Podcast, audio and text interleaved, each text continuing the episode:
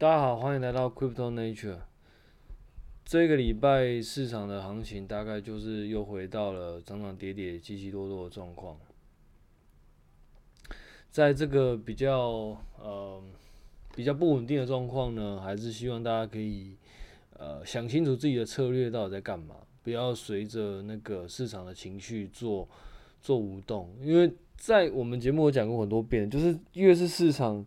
就是情绪起伏比较大的时候，越是不要跟他去，就是不要跟市场的情绪跟着走啦。这样的话，其实你在投什么东西，应该都会蛮辛苦的。那最近我观察到几个比较呃有趣的币，就拿出来跟大家就是分享，主要是都是 Cosmos 的东西啦。那因为因为之前这两个币的行情一直都是属于很好的状况。那我就比较不敢跟大家分享。那现在这两个币终于就是有下来了，那就可以跟大家分享。嗯，这两个币目前它的状况到底是怎么样？那当然这，这两个币它之呃目前看起来，它之所以前一段时间会涨上去，梦会跟那个 staking 有关啦。那关于 staking 的东西，有可能就是呃我们在技术。技术分享的时候，那个时候会再讲详细一点。原则上呢，这两个币从去诶，从今年年初，然后哦，分别是那个 Osmosis 跟那个 Juno。那 Osmosis 呢是是一个 Cosmos 系列的去中心化交易所。那 Juno 呢，它是一个合约链。那它也有一个去中心化交易所，叫做 Juno Swap。那这两个呢，其实都在今年年初，Osmosis 呢，大概从三诶四五块，然后一路冲到十块；Juno 大概从十几块，然后最高冲到十几块这样。这两个其实涨幅都非常都非常惊人。那主要的原因呢，其实跟那个 Cosmos 的生态系的 airdrop 有关，因为 Cosmos 生态系它它的 airdrop 的就是所谓的空投。哦，我们先讲简单一下，解释一下什么叫空投。空投呢，就是一个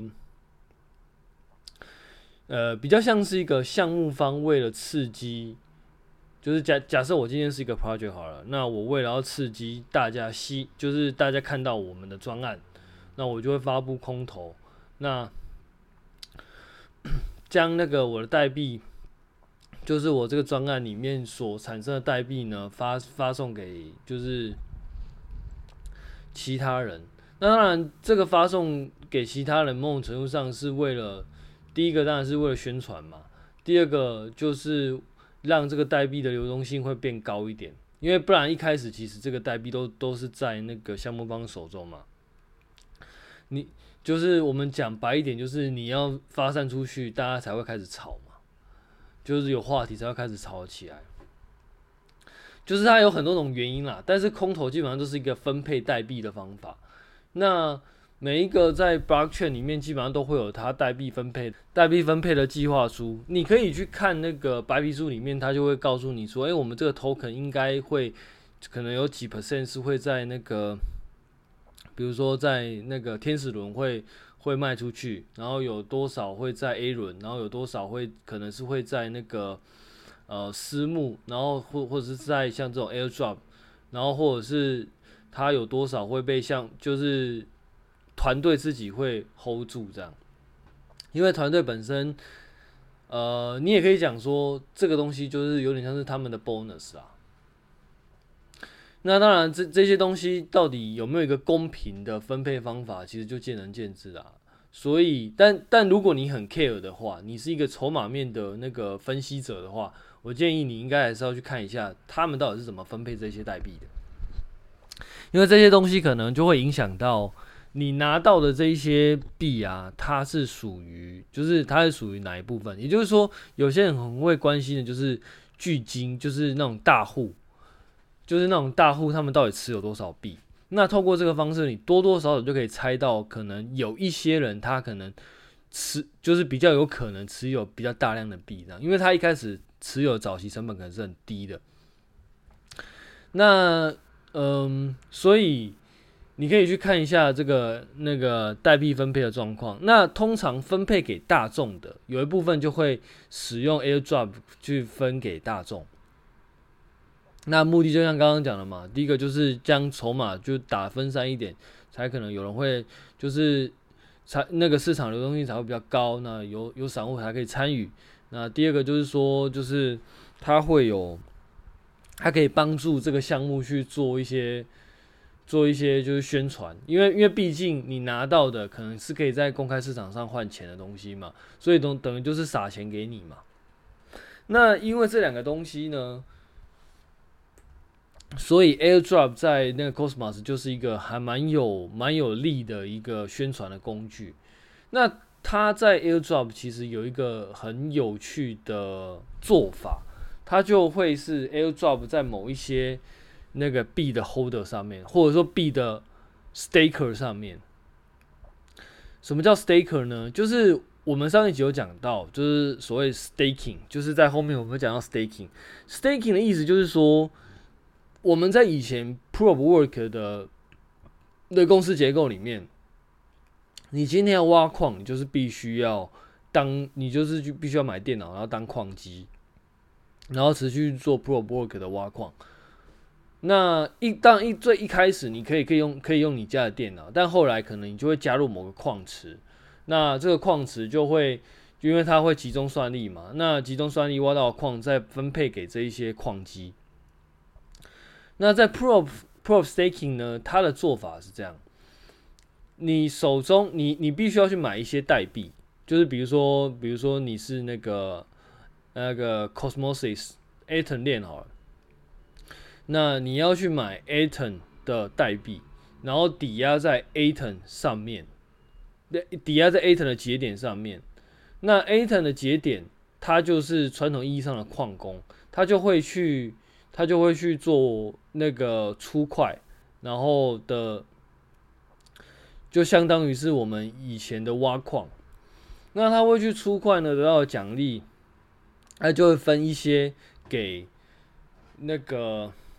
应该说分他他会抽取一些佣金，然后大部分会他那个 reward 会给抵押者。也就是说，假设我今天买了一些 Atom，然后我抵押在某个节点上。那节点会节点会去出块，出块会有奖励，奖励它会抽一部分当节点的佣金，那剩下部分就会是你的 reward。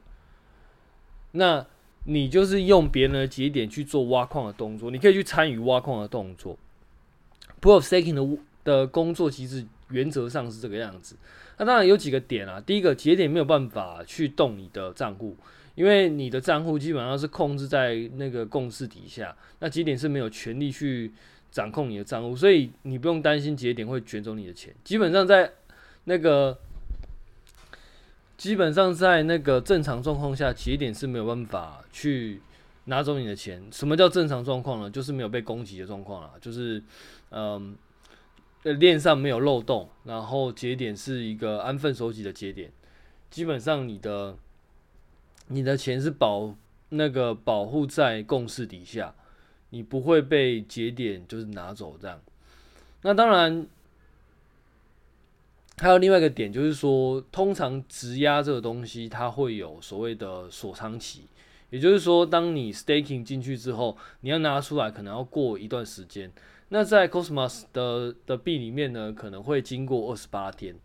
那当然，这个东西会跟不同的链有不同的做法。像有一些锁仓期，可能甚至有到年的，可能都会有。那那就要看，就是你要看清楚当初你你在压的时候，它的规则是怎样。好，那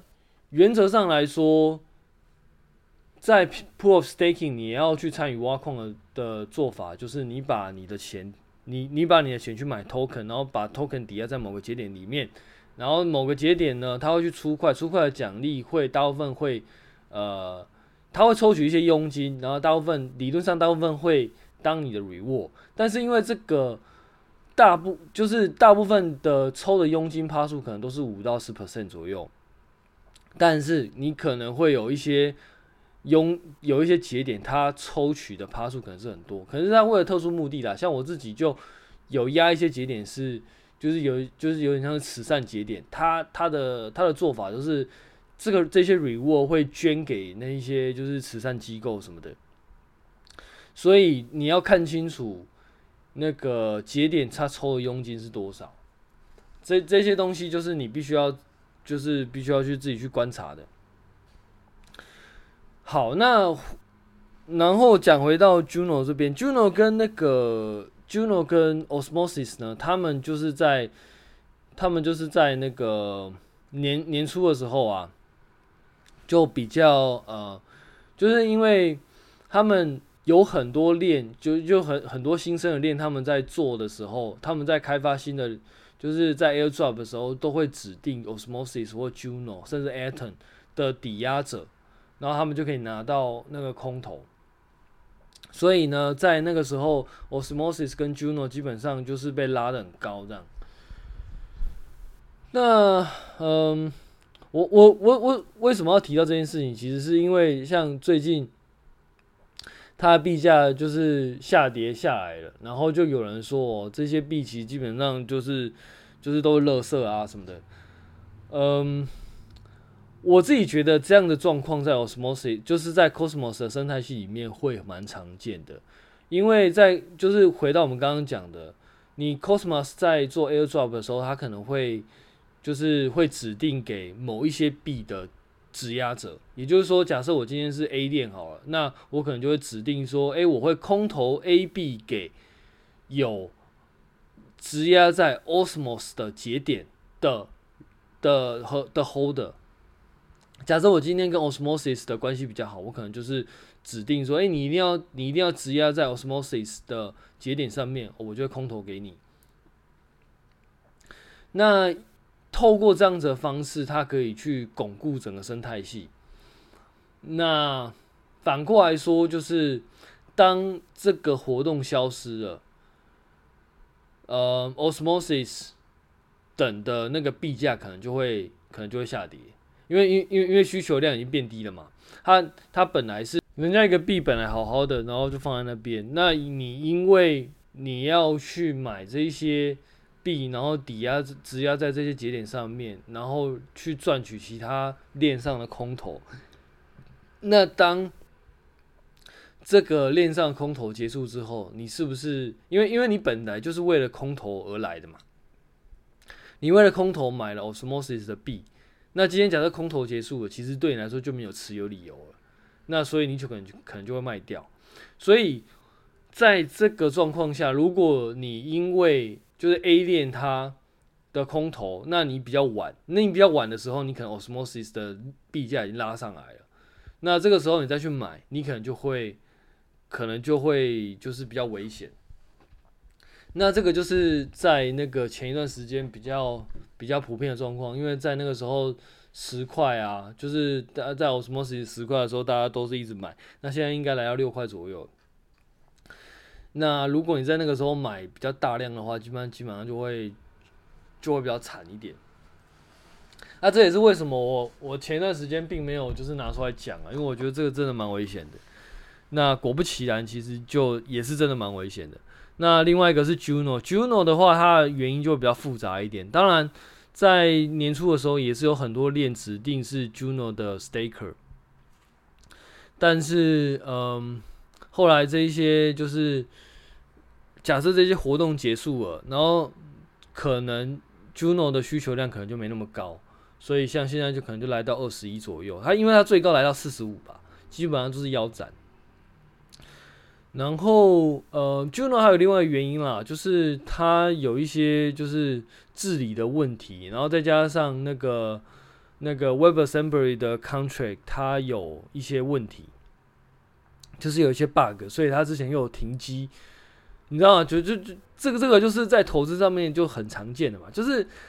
当你遇到坏事的时候，通常坏事不会有一不会只有一件，所以一滴通常还有一滴滴这样，就就是一一路打下去。就是明明它已经事件结束就已经够，就就已经有点，就是币价就已经有点在衰弱，然后你还遇到那个 WebAssembly 的那个 module 出了 bug，然后需要停机，然后又遇到那个治理的问题，然后又要就杀巨鲸，然后让大家觉得就是信心有点崩盘。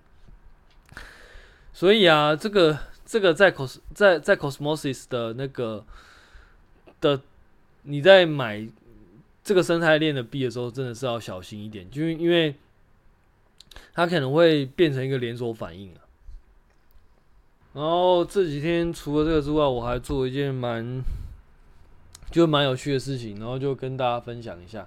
主要是啊，就是因为我本身是那个 Bitsong 的那个节点嘛，我现我现在是其中一个验证节点，叫 Crypto Nature。那这个验证节点呢，当当然我必须讲，我并不是鼓励大家去买 Big Song，因为事实上，嗯。就一样嘛，跟刚刚例子是一样的。Juno 跟 Osmosis 他们都是会有一样的、一样的问题。那你今天你去买那个，你去买 Big Song 会不会遇到类似的问题？我真的不敢说。所以我也不是说就是大家一定要去就是质押我的节点，其实并没有。就是我反正我就是呃，我就是开一个节点，那我就分享我在就是赢就是。就是在有有点像是玩，或者说运营这些节点的时候，会遇到一些什么事情。因为事实上，呃，staking 可能会是在 Cosmos 一个蛮重要的的行为。它除了是维护链上的安全性，它可能还是一个链上治理的一个很重要的一环。所以参与这个东西，会有更多在 Cosmos 的经验可以跟大家分享。主要是这样。那当然，某种程度上，因为我自己本身就会蛮喜欢去写程式的。那对我来说，参与那个软体的开发，其实是一直以来都是一件蛮有趣的事情。所以你也可以说，我自己是在做这件事情，我本来就是做的蛮开心的。所以我也不是说就是要必须要大家来那个质押我这样，因为因为基基本上现在都是赔钱了，基本上都是赔钱的，所以我觉得就还好。那呃，我我最近因为因为之前就是刚好上个礼拜，然后有人质押到我的节点里面来，那我就觉得，诶、我应该不太可不太能就是就是乱搞，就是也不是乱搞，就是因为因为你知道，当这个节点只有我自己的钱的时候，其实基本上我可以说，嗯、假设我今天要换换机器，我就换机器；我今天要停机，我就停机。反正反正这个东西它的那个。它的呃，诶、里面的钱只有我一个人的，所以对我来说就没差，因为我大概知道就是我会遇到的状况是怎么样，那我也都能够，我也大致上我也都能够承担，因为因为我放的钱本来就少，所以我就觉得还 OK。可是因为上礼拜，然后就陆陆续续有人开始质押到我节点来，那我就比较，我就会比较盯紧一点，我就开始觉得，嗯，我是不是应该要认真的去。把这个东西弄好啊，所以我后来就把它转移到另外一台机器里面。那昨天吧，昨天我就开始在转移的过程。那目前看起来转移转移还蛮顺利的，它已经移到一个新的机器里面了。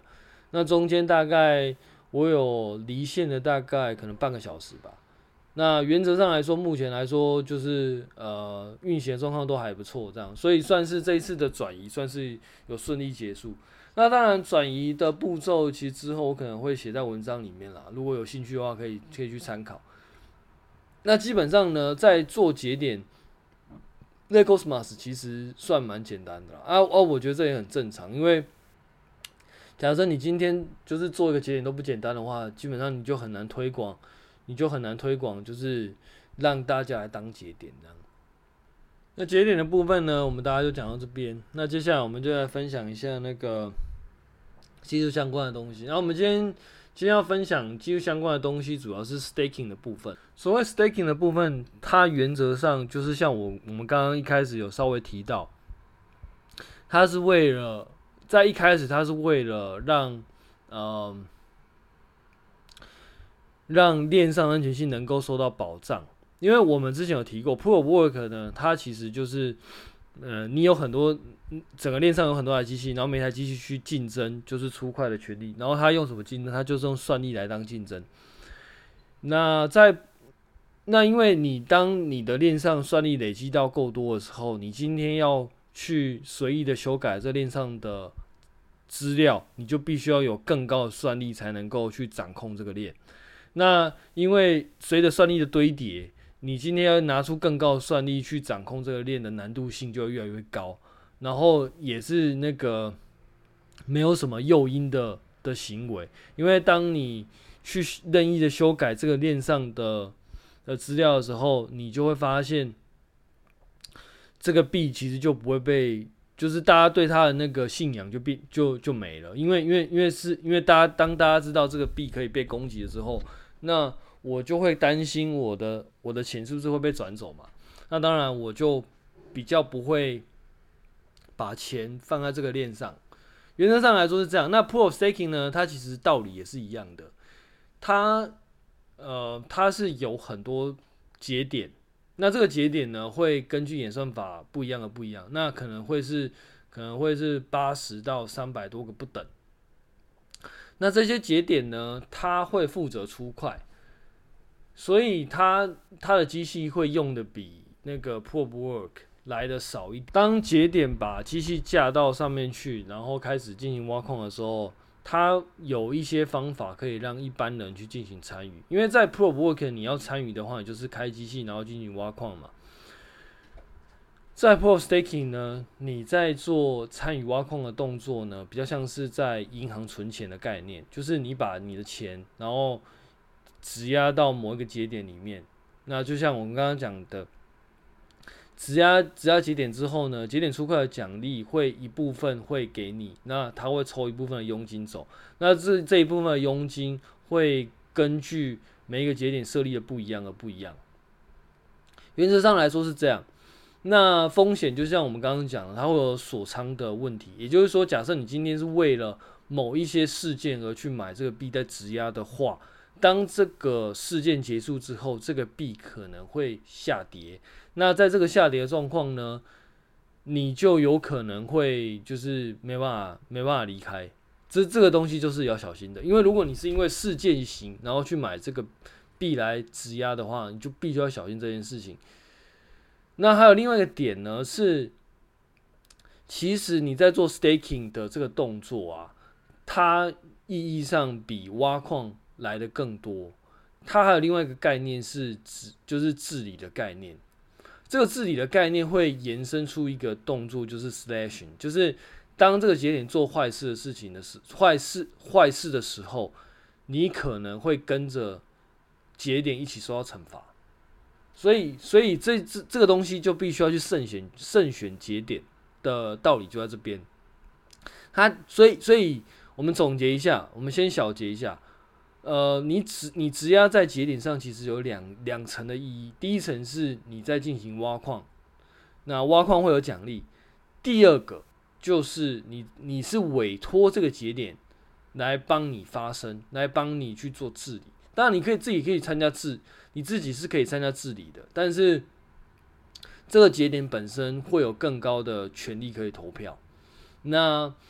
甚至我们可以说，当你投在这个节，就是当你只要在这个节点上面的时候，其实你就是相信这个节点出的快是呃不会危害危害到链上的安全性的，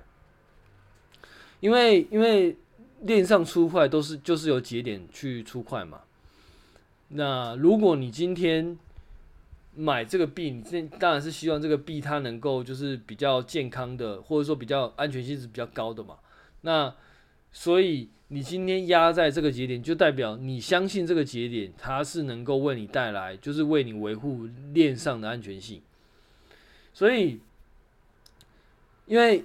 那也就是说，反过来说，就是当你投这个节点的时候，相对来说，其他节点就没有被你投到。那这个时候，你其实就已经在参与链上的治理了，因为你就是相信这个人，你把这个人推到前面去，那其他。没有被你投到，他可能就往后下来一点点。透过这样，你其实就已经在参与链上治理，因为因为因为你相信某一个人，那某一个人可以带你发生，那带带你发生状况下，你其实就已经在认为说，哎，其他人可能就没有办法带你发生。所以透过这样的东西，其实你在做质押的过程，其实意义是蛮重大的，因为因为我们刚刚讲了。第一，第一个是说，假设今天节点做一些很奇怪的事情，那你可能也会连带受到惩罚。然后第二个就是说，假设节点没有做好应该要做的事情，那你可能也没有办法获得收益，因为它可能会就是我们讲的入监狱，就是假设你今天可能没有去维护这个节点，然后节点被打了，然后或者是说节点做一些奇怪的事情，你可能整个节点会被 u n j a i l 就是被呃不不是 u n j a i l 被会被 jail，就是会下进监狱的意思。那进监狱呢，中中间你是并没有收益的，所以这些东西呢，其实都在。变相的去，呃呃，就是 push 你去思考一件事情，就是你觉得这个节点有没有办法很好的为链上做贡献？因为因为我们已我们已经陆陆续续有看到很多节点，它基本上是没有在抽佣金的。那这个这个东西某种程度上对投资者来说当然是一个诱因嘛，因为你没有抽佣金的话，你就是。就是会拿到挖矿全部的收益嘛，但是你要去想，它中间是不是呃，你是不是牺牲了某些东西？假设今天这个节点它其实都不做事，那那虽然它开了一个零趴的佣金，那你的收益是比较好的。可是如果它因为没有参与链上的治理，然后导致它可能。这个链上的发展就是没有那么好，或者说安全性被打了，或者是说就是，嗯，他没有很好的替你发言之类的，其实对于链上的状况是不太好的。那你今天本来可能大部分的状况可能是你为了这个，你你看好这个链，那你来投这个东西，那你又选了一个很奇怪的，就是不。没有很好好做事的节点，那其实你这样其实就某种程度上你就在降低你的胜率啦，因为因为这个链上的治理基本上都是由节点去撑起来的。那如果你没有去找一个好的节点，那可能这个链上的事物可能就会被这些这一些比较不好的节点去慢慢拖垮。这些东西其实都是在你在投买这些币的时候必须要去观察一个重点。因为每一个东西都是环环相扣的啦，所以我们可以看到，在链上就是有一些链，它一就是它前十大的节点，基本上有一些是属于那种很中心化的交易所所所 own 的。那当然不是所有中心化交易所都这样啊，但是你会看到某很多中心化交易所，它的节点基本上都不做事，就它也不会去参与链上的投票。然后链上治理的东西，他也不参与，那这个对链上的状况来说就会比较糟糕一点，因为他并没有办法很好的去去把这个生态系维持住。我我我自己觉得就要比较小心这样的状况了，因为因为这样的状况其实对于就是整个开源的生态系其实是不太好的。我们基本上会希望找到的节点是它能够。积极的参与链上的治理，然后想办法开发更多的工具给大家用，那去共同的维护这个生态系，我觉得这个才是对整个社群来说都是比较好的。然后，呃，在挑选节点的时候，有几个点可能，如果你是为了空投的话，其实有几个节点可能要可几个几个点可能要稍微去看一下。第一个就是说，空投通常都会指定，可能会指定某一只要在某一节点才会有效。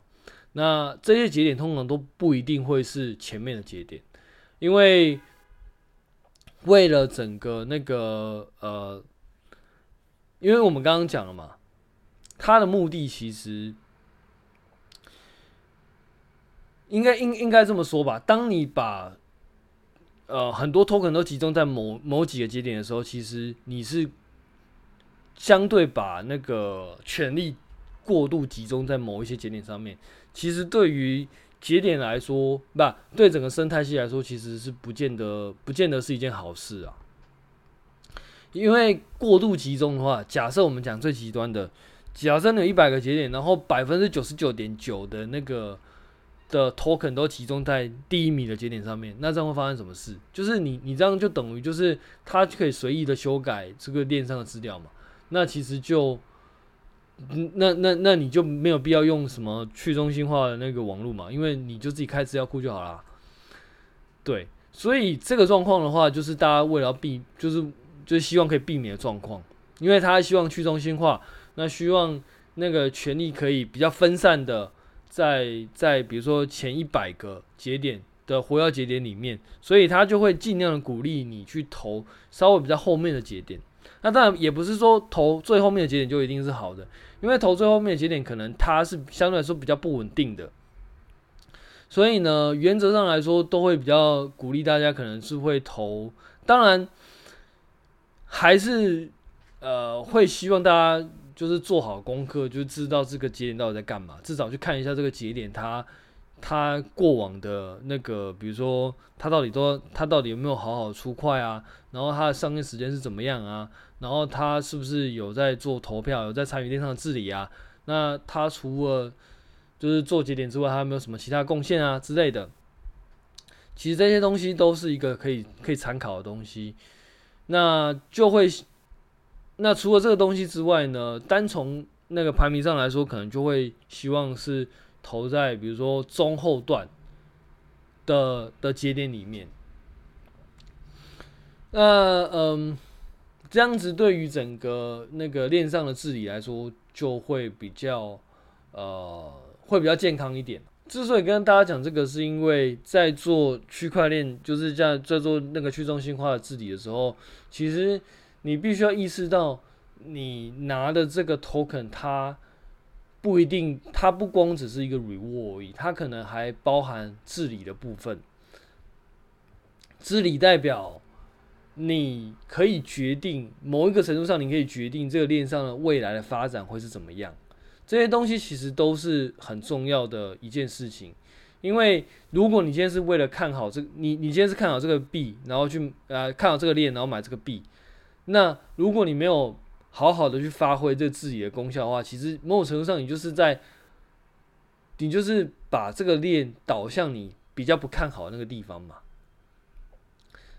就是这个，嗯，这应该不是一个正常人会做的事情啊。就是假假设你今天真的看好，那你当然是希望它往你看好的那个方向走嘛。那如果你没有去好好的去监督这个这个状况的话，其实你很可能就会。就是不自觉的让，就是让一些呃比较不好的事情，或者是说让一些比较没有那么专心的节点，然后去去 dominate 整个整个治理的状况。我觉得这个这个状况的话，可能就会相对来说会比较比较嗯比较不好一点。那这个也是你今天是这个 token 的 holder，你其实必须要去。呃，自己要去注注意的地方啦，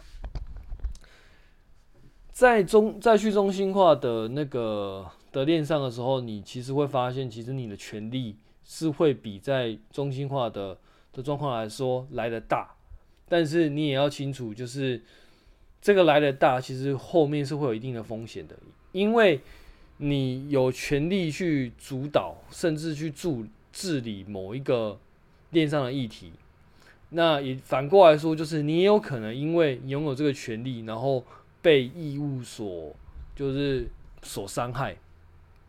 简单来说，就是你有权利去挑节点，那这个节点可以带你发生。那反过来说，就是你假设你今天挑一个节点，然后他他基本上都不做事，然后他就是就是呃就是都不参加治理，然后到最后这个链其实就越来越越来越没落。其实某那某种程度上就是因为。你因为拥有这个权利，但是你并没有好好尽你的义务，然后到最后受害的可能还会还是会就是去买这个币的